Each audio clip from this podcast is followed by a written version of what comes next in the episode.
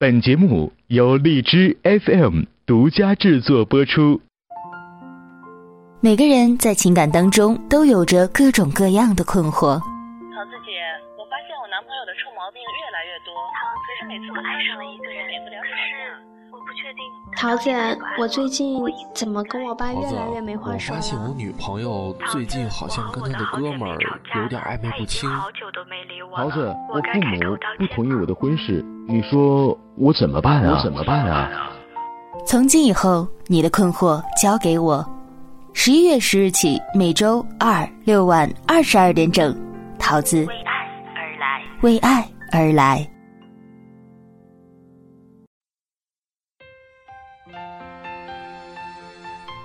Hello，大家好，这里是荔枝 FM 二零幺二四。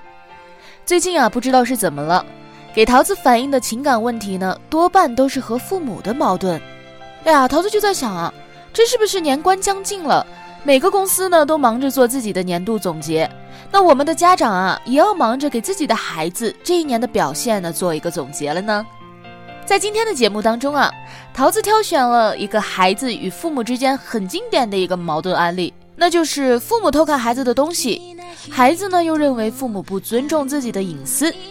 一段音乐过后呢，进入今天的节目，谁动了我的情书？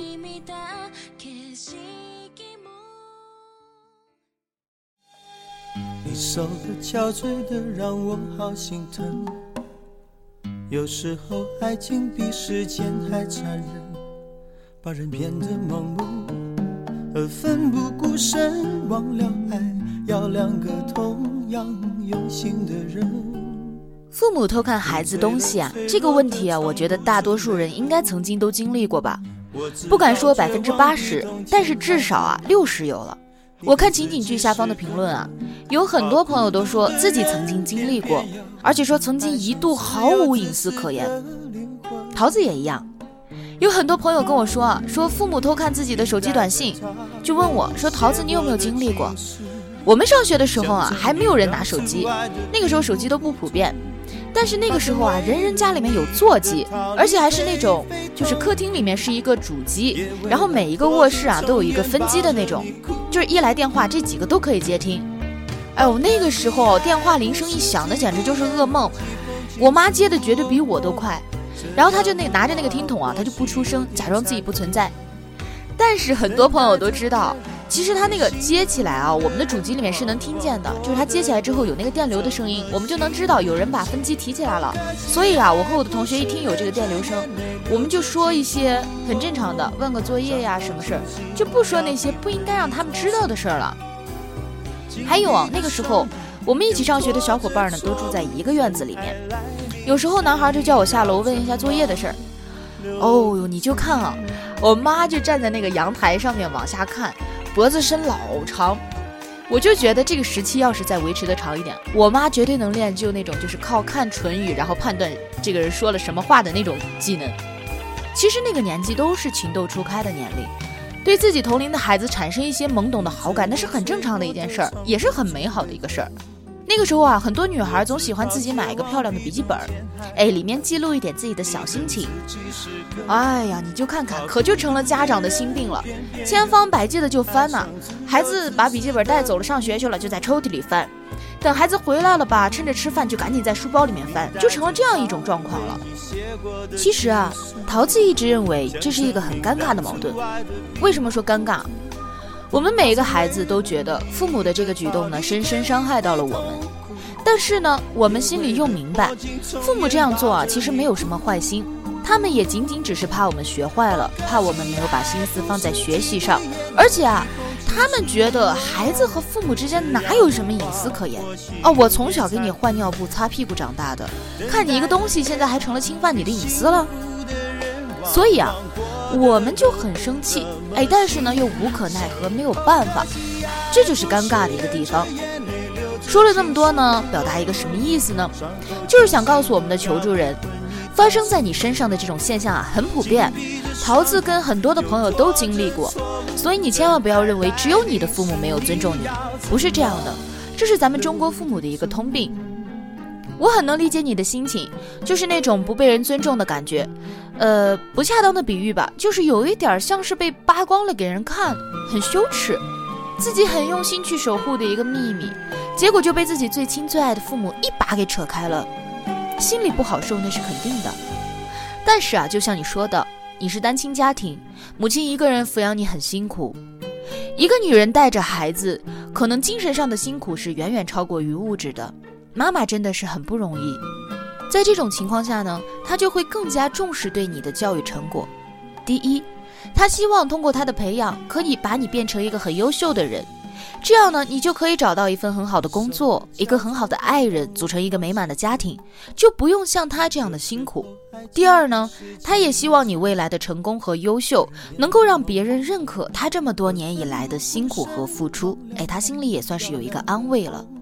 他内心其实很害怕你因为年龄小，把心思用在了别的上面而荒废了学业，这样啊，他之前的所有付出就白费了。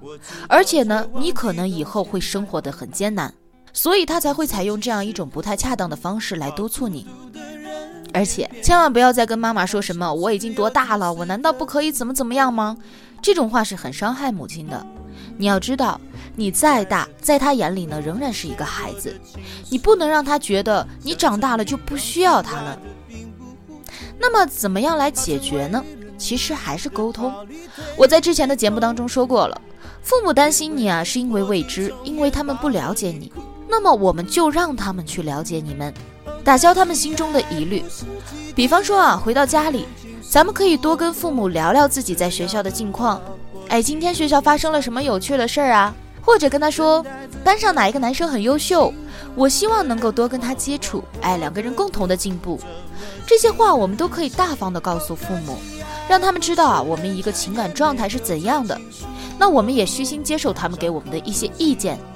当你大大方方的说出来了，哎，那我估计啊，父母对翻你东西这个呀也就没有兴趣了。你们以为他们不累吗？他们也很累的。再一个啊，也要提醒一下我们的母亲们。当孩子在十六七岁的时候呢，是他们自尊心的一个鼎盛时期，甚至比成人还要厉害，因为他们那个时期也很尴尬。算小孩吧，不小了，也有了自己相对成熟的思想；但是算大人呢，他们又还显得过于单纯。他们很渴望被肯定，被别人当成大人看，他们极度的渴望被人像大人一样的去尊重，所以他们会很在乎自尊心。那么我们在那一段时期的教育方式呢，就一定要注意了，一定要注意方式方法，不要用过于强硬的方式和态度。我知道想让大家不去翻看孩子的东西，这个是很不现实的。那么也就是说，在你翻看孩子东西的时候啊，发现孩子呢可能存在一些小问题的时候，不要像剧中的母亲那样什么都不问就板起脸来发火。我们都知道，在那一段时期，我们的发火也许会造成他们心里的更加的一个叛逆，可能会达到一个相反的效果。我们可以先装作什么都不知道，等孩子回来了，哎，在吃饭聊天的过程当中，哎，我们就问一下，最近在学校怎么样啊？哎，学习怎么样？有没有什么别的想法？班上有没有谁很优秀啊？哎，你是不是有一点想接近他？然后呢，我们以一种聊天和劝说的方式告诉他们，呃，如果班上有很优秀的人，你们两个人可以一起共同进步，共同互相在学习上面有所帮助。等你们两个在今后学业有成的时候，哎，你们也许会有更多无限的可能。但是如果你们在这个时候呢，用错了心思，把心思都用在恋爱上面，荒废了学业，那么也许你们两个人之后呢，不仅不可能在一起，也许还会给自己的未来造成一个不好的状况。其实啊，我们的孩子都很聪明，当你这样说的时候呢，他就已经能明白，哎，我的爸妈已经知道我在学校的那些小秘密了，但是呢，他又会很感激你。因为他知道你已经知道了他的这些秘密，但是你却充分尊重了他，你给他保留了他的自尊心，你没有当场拆穿，你只是用一种很委婉的方式来劝说他，他心里会很感激你对他的这样一种态度和方式的。那么呢，他也会愿意去跟你交流，把他心里的想法告诉你，也许这件事情呢就会变得很轻松、很愉快的能够解决掉了。所以啊，如果在电台前我们有这方面困惑的母亲们，或者说正在经历孩子这样一个阶段的母亲们呢，哎，就一定要采取一下这种方式。我觉得这种方式可能会比你直接发火要来的有效的多。今天的节目呢也已经接近尾声了，在这里啊，桃子还是要跟各位朋友说一下，如果在生活当中呢，你和你的父母产生了各种各样的矛盾，先不要着急，先站在他们的立场上想一下，看看父母是不是为了我们好才这样做的。如果是的话，那我们就不要太过于计较他们的方式方法，因为父母啊在年龄上毕竟和我们有代沟，我们的很多想法他们也许觉得不可以理解。所以说，当我们知道父母是真心为我们好的时候呢，我们的火。气就能消到一大半儿，在这个时候啊，我们就坐下来跟他们心平气和的谈，看能不能找到一种合适的方法来解决中间的这个矛盾。其实啊，不管有什么事儿，只要我们都能够尽量的多去站在对方的角度考虑啊，任何矛盾都是可以解决的。那么在节目的最后呢，桃子也祝福我们的每一个家庭，每一对父母和孩子都能够找到一个有效的、适合的解决矛盾的方法。嗯，在今后的生活当中呢，把我们每一个矛盾都哎以大化小，然后呢，把我们的日子呢过得越来越好。